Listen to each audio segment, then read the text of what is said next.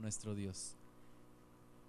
Señor amado, te damos muchas gracias en el nombre de Jesús por este tiempo, Padre, que podemos pasar escudriñando tu palabra, buscando tu propósito, buscando tu voluntad, Señor. Queremos ponernos delante de ti, espíritu, alma y cuerpo, Señor, disponiéndonos para solamente escuchar tu voz, para solamente reflexionar en tu palabra. Padre, por favor, guíanos en este tiempo. Espíritu Santo, manifiéstate por favor en nosotros. Habla, Señor, a nuestro corazón y se haga tu voluntad, se cumpla tu propósito, se cumpla tu deseo, Señor, en cada uno de nosotros. En el nombre de Jesús derribamos todo argumento que se levanta en contra del conocimiento de Dios, quitamos toda carga, toda preocupación, la ponemos en tus manos, Señor que nuestra mente esté solamente ocupada por ti, Espíritu Santo, y que seamos guiados por ti, Señor. En tus manos pongo mi mente, mi corazón, mi boca para hablar tu palabra. Te damos la gloria a ti, Señor, en el nombre de Jesús. Amén. Bueno, vamos al libro de, de Lucas, libro de Lucas en el capítulo 2.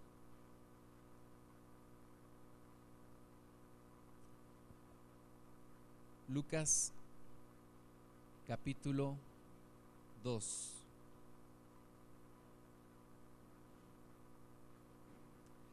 Y vamos a leer a partir del versículo 39. Lucas 2, 39. Amén. Dice, después de haber cumplido con todo lo prescrito en la ley del Señor, volvieron a Galilea y a su ciudad de Nazaret. Y el niño crecía y se fortalecía y se llenaba de sabiduría y la gracia de Dios era sobre él. Recordemos que nuestro Señor Jesucristo había sido presentado, había sido circuncidado a los ocho días y después, cumplido el tiempo de la purificación de María, llegaron al templo en donde le presentaron al Señor y en donde ofrecieron para la purificación de María eh, el, par de, palomas que marcaba la ley. Y entonces dice que después de haber cumplido con todo lo prescrito, en la ley del Señor. Recordemos también que allí dieron testimonio Ana y Simeón. Y dice que después de todo eso regresaron a Galilea, a su ciudad de Nazaret. Eh, antes de regresar a Nazaret, encontramos dos eventos muy importantes que ocurrieron en la vida de nuestro Señor Jesús. Uno de ellos es la visita de los, de los magos que venían de Oriente, vamos a verlo en Mateo 2 a partir del versículo 1. Y el otro evento relacionado con esto es la matanza de los, de los niños en, en Belén, realizada por Herodes y sabemos que fue una, una situación movida por el enemigo.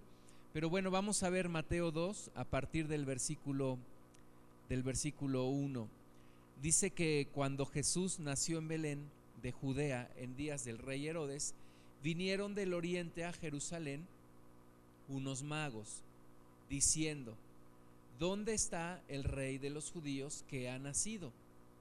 Porque su estrella hemos visto en el oriente y venimos a adorarle.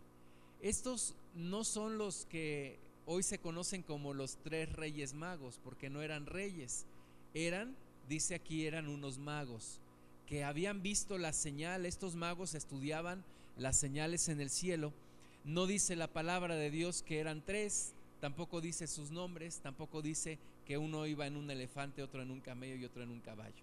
Todo eso es ya de la cosecha de, algunos hombres que le pusieron ahí a la historia. Lo que dice la palabra de Dios es que estos magos vieron en el cielo, vieron la señal y que una estrella los guió para llegar a Jerusalén a adorar a Jesús. Dijo, dijeron, ¿dónde está el rey de los judíos? Pero dice el versículo 3, oyendo esto, el rey Herodes se turbó y toda Jerusalén con él. Herodes, recordemos, hablamos de él hace algunas semanas, un hombre sumamente inseguro, un hombre sumamente celoso, un hombre con una personalidad bipolar, ¿verdad? Porque por una parte hizo mucho bien a Israel, pero por otra parte también hizo demasiado mal debido a su propia inseguridad y a sus celos. Entonces se turba al escuchar que venían a adorar al rey de los judíos, su reinado se vería amenazado y entonces dice, convocados todos los principales sacerdotes y los escribas del pueblo, les preguntó dónde había de nacer el Cristo. Manda llamar a todos los sabios, a todos los doctores de la ley y les pregunta acerca de este rey de los judíos, ¿dónde ha de nacer el Cristo? Y ellos le dijeron, en Belén de Judea, porque así está escrito por el profeta, y tú, Belén, de la tierra de Judá, no eres la más pequeña entre los príncipes de Judá, porque de ti saldrá un guiador que apacentará a mi pueblo Israel. Entonces Herodes, llamando en secreto a los magos, indagó de ellos diligentemente en el tiempo de la aparición de la estrella. Y enviándolos a Belén, dijo, id allá y averiguad con diligencia acerca del niño, y cuando le halléis, hacedmelo saber para que yo también vaya y le adore. Ellos, habiendo oído al rey, se fueron, y he aquí la estrella que había visto en el oriente iba delante de ellos, hasta que llegando se detuvo sobre donde estaba el niño. Llegaron entonces ahí a, Belén, llegaban a adorarle, llegaban, llegaban con la intención de adorarle, guiados por esta estrella, dice, y al ver la estrella se regocijaron con muy grande gozo.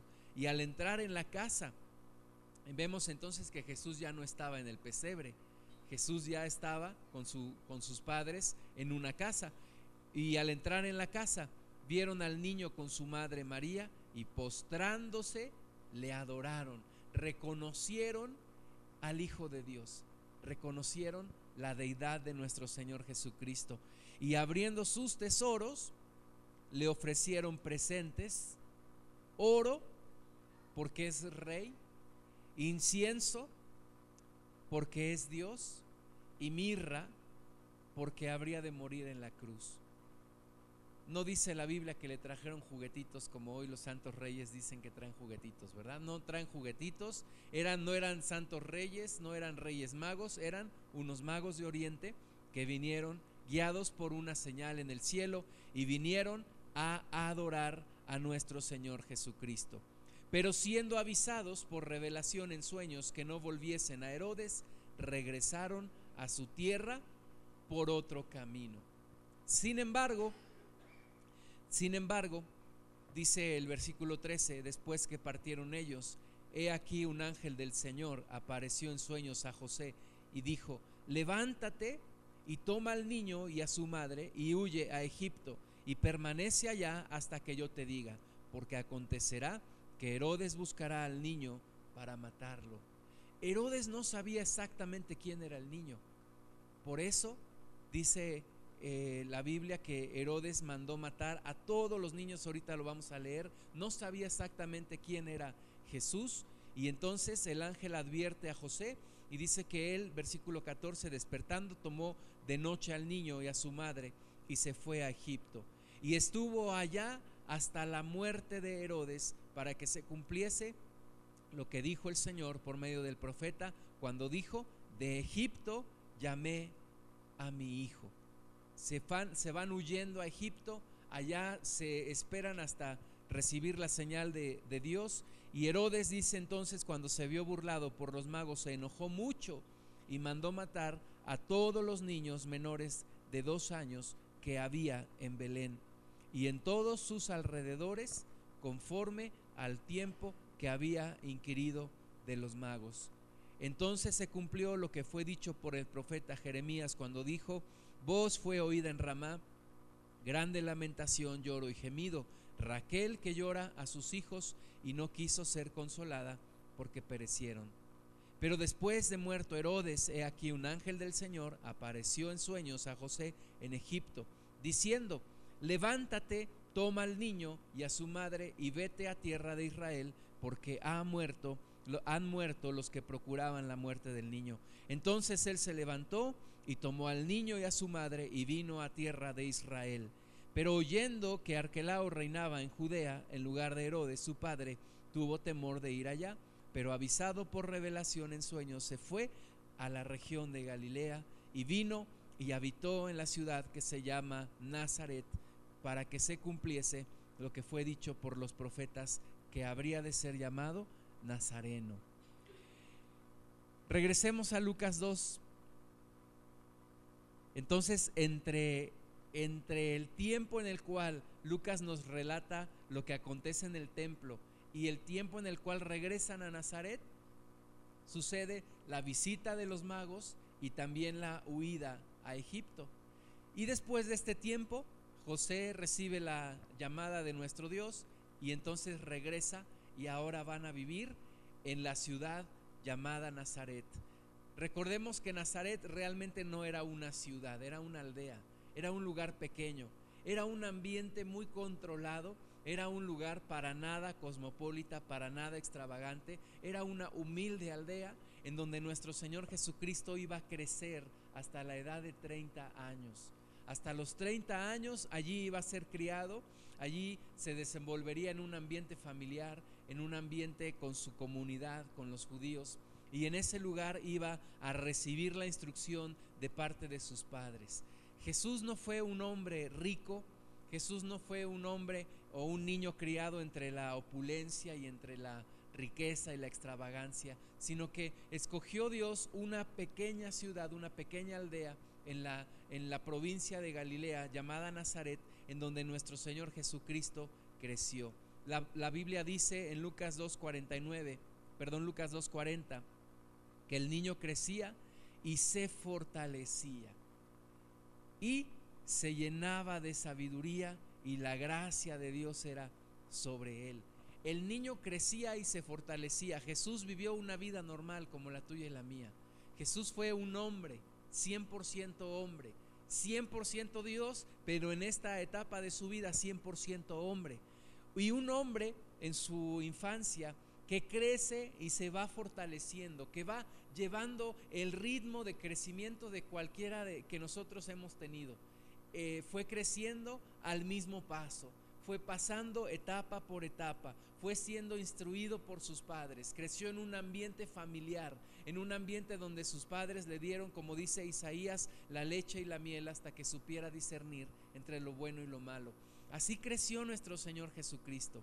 Hay una, hay una etapa de silencio entre este versículo 40 y el versículo 41, entre la edad de más o menos, eh, bueno, siendo un bebé, nuestro Señor Jesús, y hay un silencio hasta los 12 años. No se sabe nada de, esa, de ese periodo. Algunos, algunas personas erróneamente han inventado historias, ¿verdad? Dicen que Jesús de niño resucitaba a los animalitos muertos, los pajaritos muertos los resucitaba. Dicen que Jesús mataba a los niños que le hacían travesuras y cuando los papás venían a reclamarle a José y a María los dejaba ciegos. Todas esas son mentiras son cosas que la gente no, tiene en qué invertir su tiempo, ¿no? Inventa cosas. La verdad es que nuestro Señor Jesús crecía y se fortalecía, como cualquier niño, como cualquier persona. No hay nada sobrenatural hasta este tiempo, nada sobrenatural en la vida de Jesús. No hizo ningún milagro.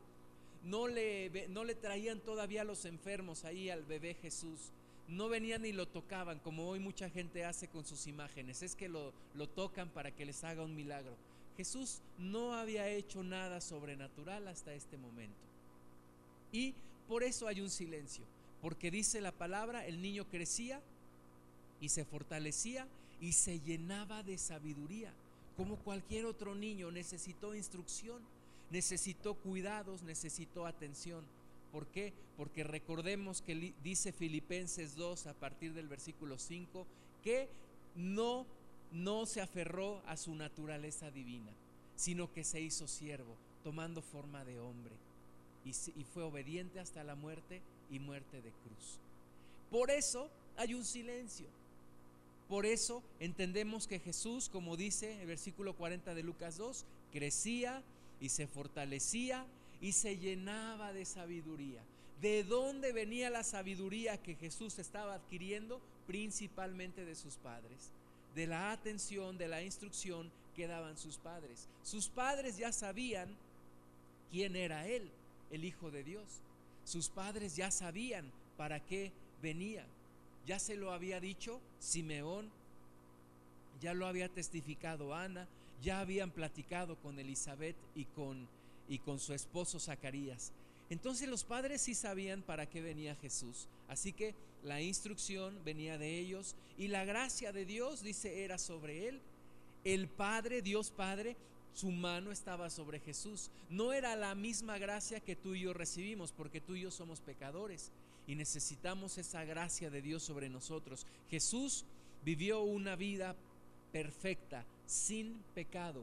Hebreos, vamos a leer, apartando aquí, vamos a leer Hebreos 4, 4, 15. Hebreos 4, 15 dice, porque no tenemos un sumo sacerdote que no pueda compadecerse de nuestras debilidades, sino uno que fue tentado en todo según nuestra semejanza, pero sin pecado. Entonces Jesús vivió lo mismo que tú y yo hemos vivido. El pecado estuvo al acecho, la tentación estuvo allí, dice que fue tentado en todo. Sin embargo, fue hallado sin pecado. Tentado en todo según nuestra semejanza, pero sin pecado. Jesús vivió una vida perfecta. Jesús vivió la única vida perfecta sin pecado que se ha vivido sobre esta tierra. Así crecía el niño, la mano de Dios Padre estaba sobre él, ¿verdad? El Padre no iba a descuidar a, su hijo, el Padre cuidaba de él, la gracia de Dios era sobre nuestro Señor Jesús y el niño se llenaba de se llenaba, perdón, de sabiduría y se fortalecía y crecía. Y entonces viene la siguiente aparición de en la vida de nuestro Señor Jesucristo a partir del versículo 41. El acontecimiento de Jesús ahora en el templo. Dice el versículo 41, iban sus padres todos los años a Jerusalén en la fiesta de la Pascua. Los judíos celebraban tres fiestas anuales en las cuales tenían que estar en Jerusalén. Estas tres fiestas necesariamente, según la ley, los judíos tenían que estar en Jerusalén, tenían que atender estas fiestas en Jerusalén.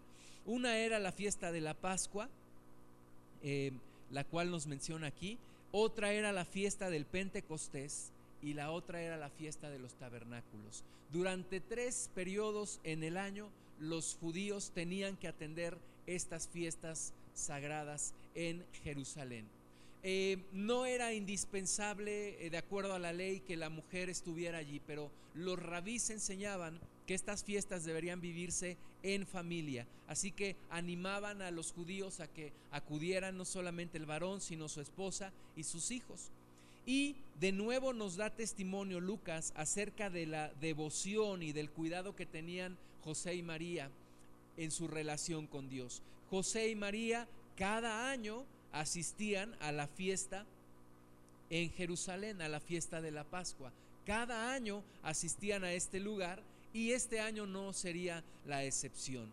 Dice que el versículo 42, y cuando tuvo 12 años subieron a Jerusalén conforme a la costumbre de la fiesta. Hicieron el viaje de Nazaret a Jerusalén, aproximadamente 100 kilómetros de distancia y era una distancia, recuerden que en ese, en ese entonces no había automóviles, no había tren, no había avión, no había nada de eso. Así que tenían que ir y les tomaba aproximadamente tres días de camino hacer el viaje. Tres días para transportarse desde Nazaret hasta Jerusalén. Y este año especialmente era un año especial para Jesús. Jesús tenía ya 12 años. A los 13 años los niños se consideraban hijos de la ley. Ya no eran niños, a los 13 años se convertían en hijos de la ley. Y como los judíos mencionan la ley, si ellos cumplían con la ley, la ley les premiaría. Y si no cumplían con la ley, la ley les castigaría. A una edad de 13 años se les consideraba ya hijos de la ley. Tenían la suficiente madurez o el suficiente entendimiento para poder para poder ser sujetos a la ley. los últimos dos años antes de cumplir los 13 eran especiales para los, para los niños judíos.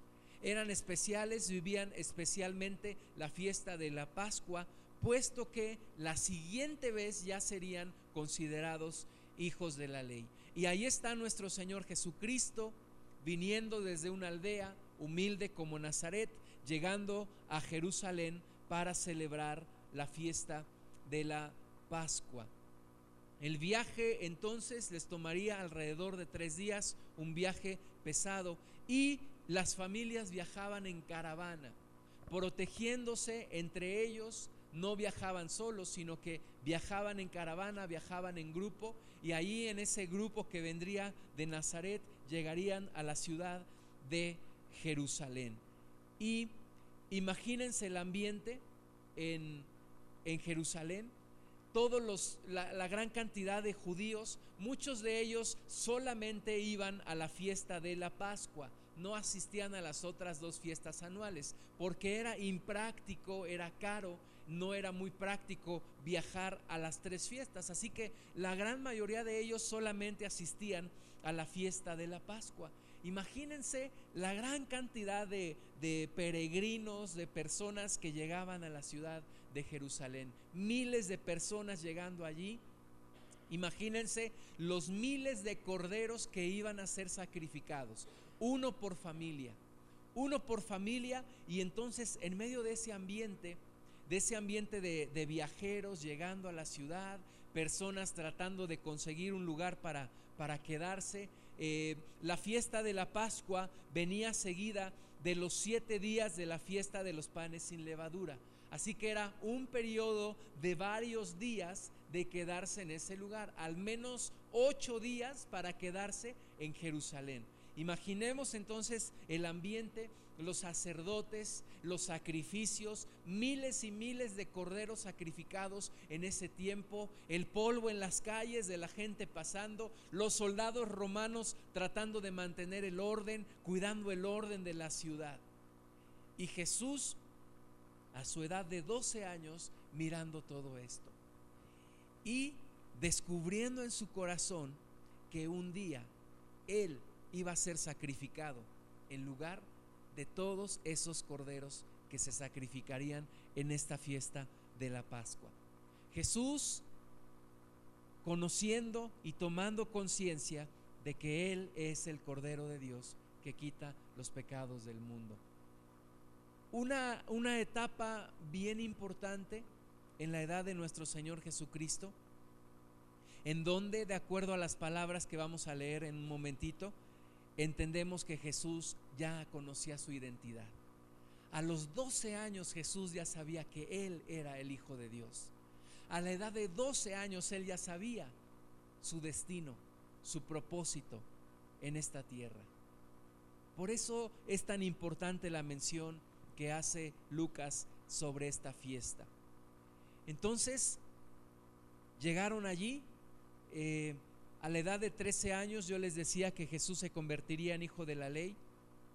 Celebrarían su fiesta que se conoce como el Bar Mitzvah.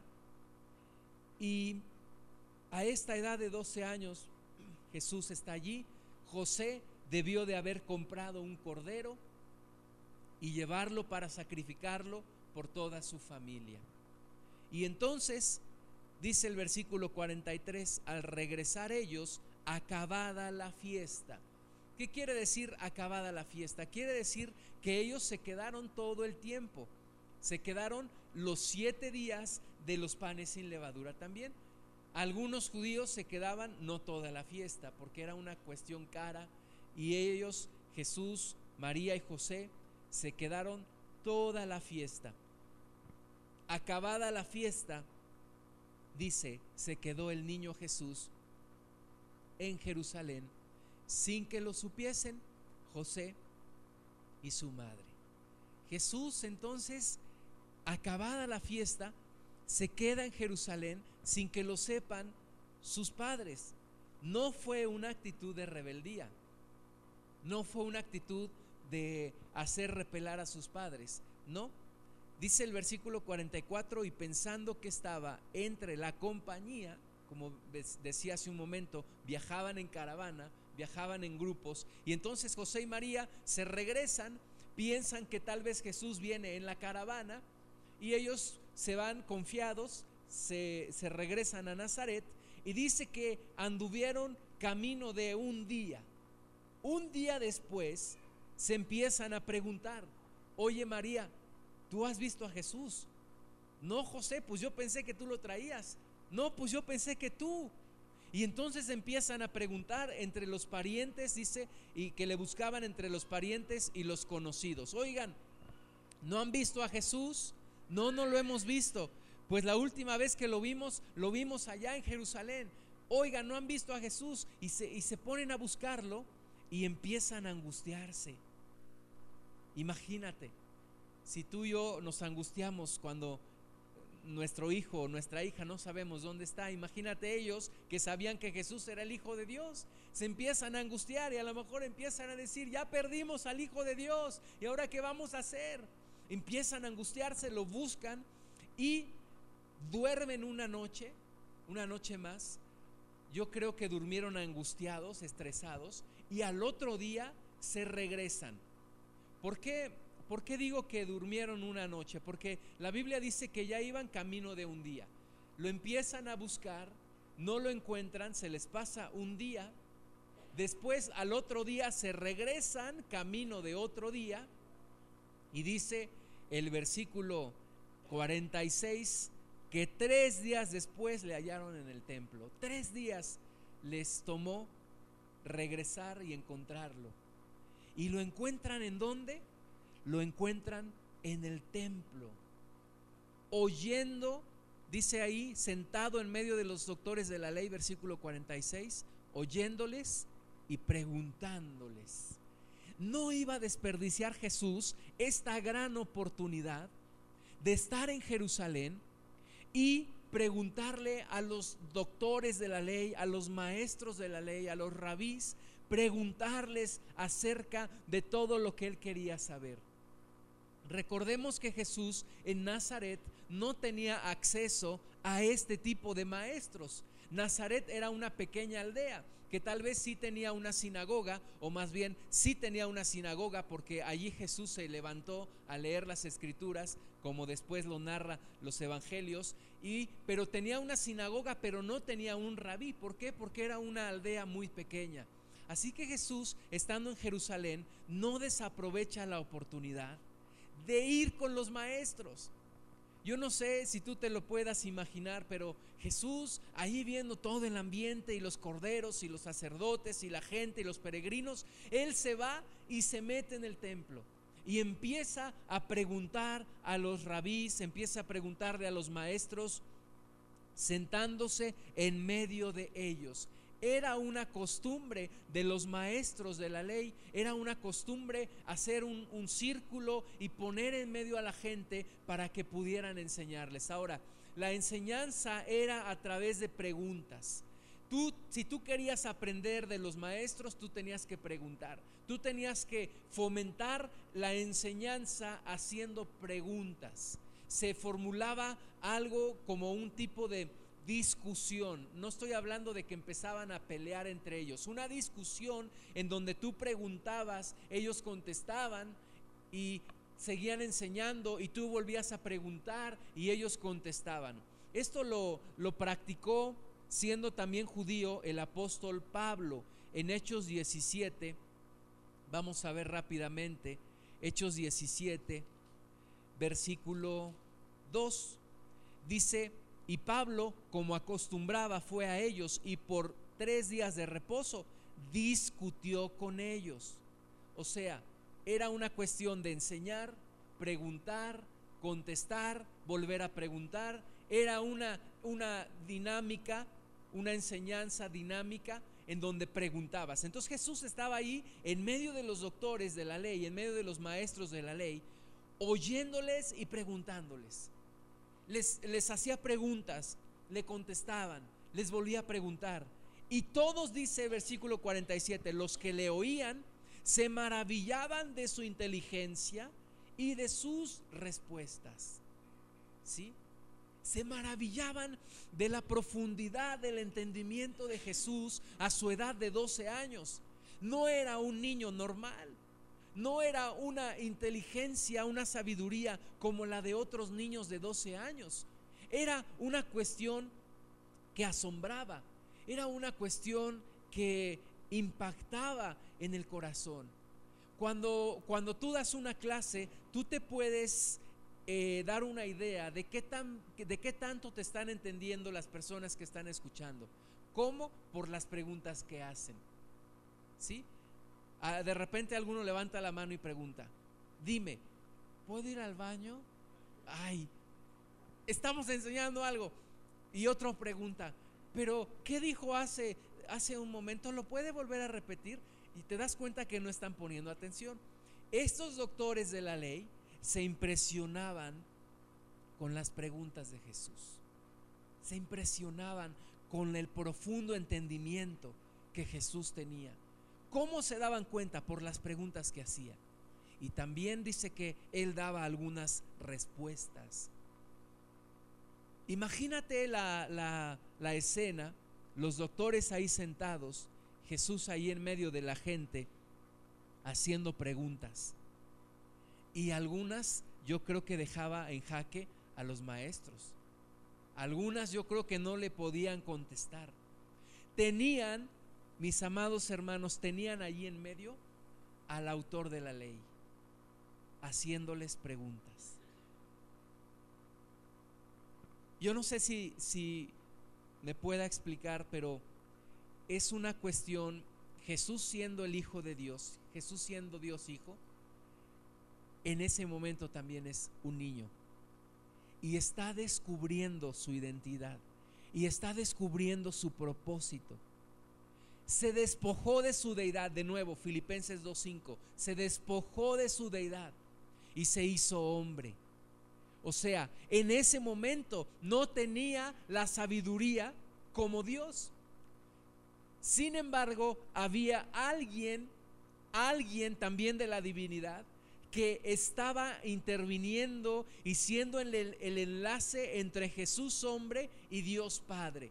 Y Él es el Espíritu Santo. El Espíritu Santo, recordemos que desde su concepción Jesús fue engendrado por el Espíritu Santo. O sea, Jesús es lleno del Espíritu Santo aún desde bebé. Y el Espíritu Santo estaba haciendo esa conexión entre Dios Padre y Jesús hombre. Y estaba Jesús recibiendo y teniendo esa unción y tratando de discernir la ley y tratando de preguntar, yo no sé qué preguntas estaba haciendo Jesús.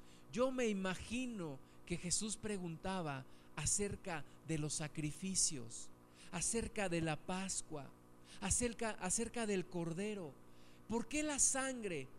¿Por qué se pone en, los, en, en las casas? ¿Por qué la sangre viene a ser una marca en, la, en las personas? Oye, ¿Y por qué cada año se tiene que sacrificar cordero tras cordero? ¿Por qué la ley no quita realmente el pecado? Yo me imagino que llegaban a una, a una reflexión profunda de la palabra de Dios. Y Jesús estaba recibiendo revelación del Espíritu Santo de que Él era el Cordero de Dios, que un día, de una vez y para siempre, iba a quitar el pecado del mundo. Y que un día tanto sacrificio de ovejas, de corderos, de animales, un día eso iba a terminar. ¿Por qué? Porque Jesús un día iba a llegar a la cruz. Entonces Jesús recibía, en medio de su crecimiento como hombre, recibía la revelación del Espíritu Santo. ¿Quién eres tú? ¿Cuál es tu propósito? ¿A qué vienes a esta tierra? Verdaderamente son ellos tus padres, pero tienes un Padre celestial. ¿Por medio de quién? ¿Por quién tú estás aquí? Y porque tú estás aquí para hacer su voluntad. Cuando le vieron, dice el versículo 48, cuando le vieron, se sorprendieron. Y le dijo su madre, hijo, ¿por qué nos has hecho así? he aquí tu padre y yo te hemos buscado con angustia. La reacción que tiene María es la reacción de cualquiera de nosotros. Yo no sé si tú has visto esta escena, yo la, la he visto en un centro comercial. La mamá anda buscando al niño, se le perdió, no sabe dónde está, finalmente lo encuentra y lo agarra y le da sus nalgadas. ¿Por qué le pega? ¿Por qué le pega si le da gusto encontrarlo? ¿Por qué le pega si lo angustiaba, eh, le angustiaba haberlo perdido? Bueno, le pega porque dice, ¿por qué te me pierdes tú? ¿Verdad? La misma reacción que tiene María. Le dice a Jesús, ¿por qué nos has hecho esto? Está tratando María de hacerlo sentir culpable. ¿Por qué nos haces esto? Tu padre y yo te estábamos buscando con angustia, estaban estresados. Hemos perdido al Hijo de Dios, ¿dónde está? ¿Dónde está? Lo andaban buscando y finalmente lo encuentran allí en el templo. Y entonces Jesús Jesús muestra una madurez que le permite entender su verdadera identidad. Y por primera vez en la Biblia, por primera vez alguien se dice ser hijo de Dios. Nunca nadie se había atrevido a llamarle a Dios Padre. Nunca nadie había dicho esto. Algunos habían dicho, Padre eh, de Israel, pero nunca nadie había hecho personal el tema. Pero Jesús dice, el versículo 50, perdón, el versículo 49, entonces Él les dijo, ¿por qué me buscabais? ¿No sabéis que en los negocios de mi Padre me es necesario estar? A los 12 años Jesús sabe quién es Él. Y sabe a qué ha sido llamado a este mundo a los 12 años. A los 12 años. Juan 6:38, vamos a, a ir rápidamente. Juan 6:38. El mismo Jesús, ya de adulto, diría, porque he descendido del cielo no para hacer mi voluntad, sino la voluntad del que me envió.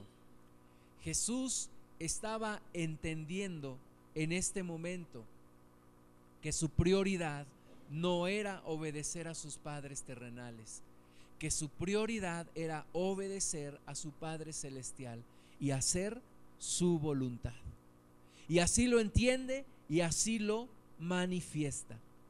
Ahora, revela Jesús su propia identidad, su verdadera identidad, es el Hijo de Dios. Cuando Jesús dice, en los negocios de mi Padre me es necesario estar, el ángel Gabriel ya lo había dicho, que será llamado Hijo de Dios, Hijo del Altísimo. Y Jesús está diciendo que Él es Hijo de Dios. Al llamarle Padre a Dios, se está haciendo Hijo. Ahora, la palabra hijo no solamente revela el origen de una persona, sino revela la naturaleza de una persona. Los judíos entendían perfectamente bien esto. Los judíos entendían que al decir, al decir Jesús que era hijo de Dios, Jesús estaba diciendo que él tenía la misma naturaleza que Dios Padre. La misma naturaleza no solamente estaba diciendo su origen, estaba haciéndose igual a Dios. Los judíos lo entendieron perfectamente bien y fue una de las razones, y tal vez la principal, por la cual lo crucificaron. Porque dijeron, se está haciendo igual, igual a Dios al llamarse Hijo de Dios. Es parte de la naturaleza. Vamos a ver tres citas acerca de esto cómo lo entendieron los judíos. Juan 10, 36. Juan 10, 36. Dice, al que el Padre santificó y envió al mundo, vosotros decís, tú blasfemas porque dije, Hijo de Dios soy. Están diciendo, blasfemas al decir que eres hijo de Dios. ¿Por qué? Porque te estás haciendo igual a Dios. Ahora, hoy en día cuando muchas personas, muchas religiones no creen que Jesús es Dios, es una insensatez y es una falta de atención a las escrituras el pensar que Jesús no es Dios. ¿Por qué? Porque desde el principio el ángel lo declara, Jesús lo declara y los mismos judíos lo entienden así. Y por eso lo mandan a la cruz. Porque dicen, estás blasfemando al hacerte igual a Dios. No puedes decir que eres hijo de Dios porque te estás haciendo Dios. Te estás haciendo partícipe de la misma naturaleza de Dios. Y Jesús nunca negó su identidad. desde los 12 años hasta el día de la cruz, Jesús no niega su identidad como hijo de Dios, como la segunda persona de la divinidad. Segunda cita en Mateo 26, 63. Mateo 26, 63 al 66. Dice, mas Jesús callaba, Jesús estaba ante, ante el Sanedrín, ante el concilio, delante del sumo sacerdote, Jesús callaba. Entonces el sumo sacerdote le dijo, te conjuro por el Dios viviente que nos digas si eres tú el Cristo, el Hijo de Dios. Jesús le dijo, tú lo has dicho y además os digo que desde ahora veréis al Hijo del Hombre sentado a la diestra del poder de Dios y viniendo en las nubes del cielo. Entonces el sumo sacerdote rasgó sus vestiduras diciendo, ha blasfemado. ¿Qué más necesidad tenemos de testigos? He aquí ahora mismo habéis oído su blasfemia. ¿Qué os parece? Y respondiendo ellos dijeron, es reo de muerte. Los judíos entendían perfectamente bien que Jesús estaba diciendo que Él es Dios. Él es Dios nunca lo negó y siempre lo manifestó. Juan 19, 7. Juan 19, 7. Dice, los judíos le respondieron, nosotros tenemos una ley. Le están diciendo a Pilato, Pilato quería dejar a Jesús. Y ellos le dijeron, no, no, no, no, no, nosotros tenemos una ley y según nuestra ley debe morir, porque se hizo a sí mismo hijo de Dios. ¿Sí? Entendemos entonces, Jesús es Dios. Jesús es Dios. Nunca lo negó, aún a pesar de que eso le causaría la muerte. Jesús nunca negó su deidad. Pero entendamos también de nuevo la palabra de Filipenses 2.5. Siendo Dios, no se aferró a su naturaleza divina, se despojó de ella y se hizo hombre. Pero Jesús es Dios. Jesús es Dios. Algunos dicen, no lo entiendo. No entiendo cómo Dios se hizo hombre. No entiendo cómo el, el que creó los cielos y la tierra se hizo hombre. Eh, ahí está la, la humildad de nuestro Señor Jesucristo y la grandeza de su amor que siendo Dios se humilló haciéndose haciéndose hombre, haciéndose hombre y haciéndose siervo. El rey de reyes y señor de señores se hizo siervo. Se hizo hombre, como tú y como yo. Dice, regresemos a Lucas 2. Lucas 2:5. Mas ellos no perdón, Lucas 2.50, mas ellos no entendieron las palabras que les habló. María y José no entendieron las palabras. ¿Cómo, cómo dices esto? ¿No entendieron? Y descendió con ellos y volvió a Nazaret y estaba sujeto a ellos. Y su madre guardaba todas estas cosas en su corazón. María no entendía no entendía que siendo su hijo, también iba a ser su salvador. No entendía todo lo que estaba pasando, la escena, Jesús ahí en medio de los doctores de la ley, la, la profundidad de sus preguntas, no entendía, pero guardaba todo esto en su corazón. Y muchas veces es lo que tú y yo tenemos que, que ir haciendo. Jesús se nos tiene que ir revelando, pero tenemos que ir guardando todas las cosas que vamos aprendiendo de Él en nuestro corazón. Yo creo, mis amados hermanos, que no hemos llegado a conocer a Jesús en la plenitud de lo que Él es. Pero una cosa tenemos que ir haciendo, guardando todas las revelaciones que, que Dios nos va dando, que el Espíritu Santo nos va poniendo, guardarlas en nuestro corazón, guardarlas allí, atesorarlas allí para irnos construyendo el panorama completo de quién es verdaderamente el Hijo de Dios. Y a partir de allí viene otro silencio. De los 12 a los 30 años. 18 años de silencio. 18 años en donde ya no se habla de nuestro Señor Jesús.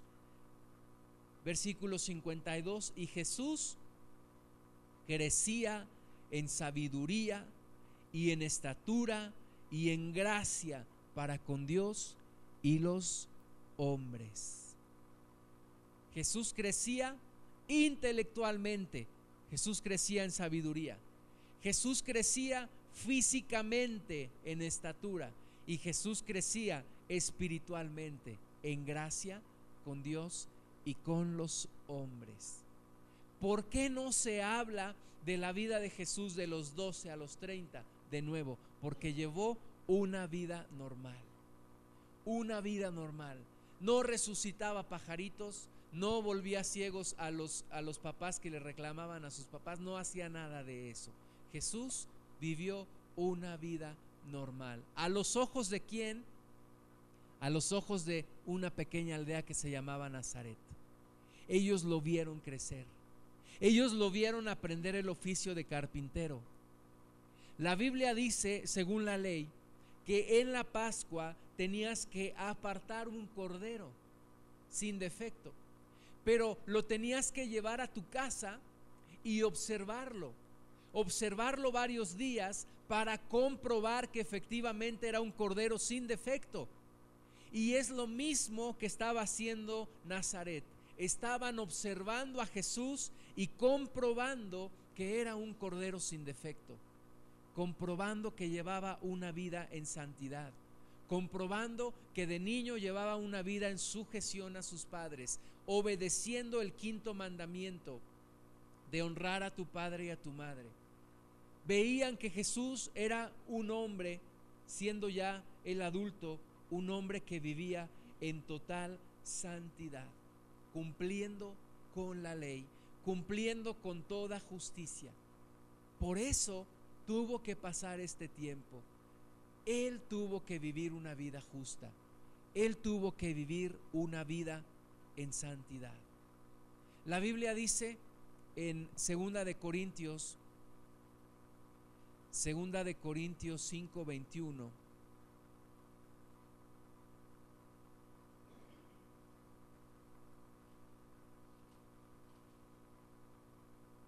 Segunda de Corintios 5:21 dice al que no conoció pecado, por nosotros lo hizo pecado.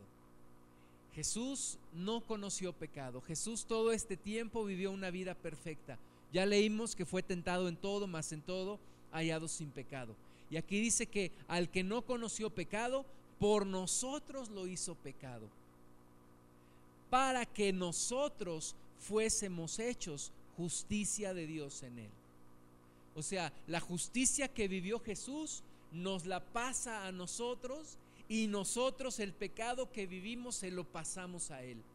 Y Dios a Él lo tiene que tratar como pecador y, llega hasta la muerte y muerte de cruz y a nosotros nos tiene que tratar como justos porque fue un intercambio, una, una muerte un final en donde Jesús intercambia, intercambia el pecado que nosotros tenemos, lo recibe y la justicia que Él tiene nos la pasa a nosotros. Por eso tuvo que llegar a la edad de 30 años. Y a la edad de 30 años, en, plena eh, edad de, de madurez, de plenitud física, de vigor, Jesús entrega su vida a los 33 años. Se comprobó entonces que Jesús efectivamente era un cordero sin defecto. Ninguno, ninguno podía echarle en cara nada a Jesús, porque vivió bajo la observación de esta gente y nadie le pudo hallar defecto a nuestro Señor Jesús. El Cordero de Dios cumplía el requisito de ser un Cordero sin defecto, sin mancha. Vamos a orar. Señor amado, te damos tantas gracias en el nombre de Jesús por permitirnos escudriñar tu palabra y por la revelación que tú traes a nuestra vida de nuestro Señor Jesucristo. Te damos tantas gracias, Señor Jesús, por permitirnos conocerte, por permitirnos reflexionar sobre estas etapas de tu vida y por enamorarnos más de ti, Señor. Que al escudriñar estas palabras podamos enamorarnos de ti, Señor, conocerte más y vivir más en comunión contigo. Te damos tantas gracias porque siendo Dios te hiciste siervo y te humillaste y te hiciste obediente hasta la muerte y muerte de cruz. Bendecimos tu santo nombre, Señor Jesús, y reconocemos que tú eres Señor, que tú eres el Cordero de Dios que quita el pecado del mundo. Gracias te damos, Señor, en el nombre tuyo, Jesucristo. Amén.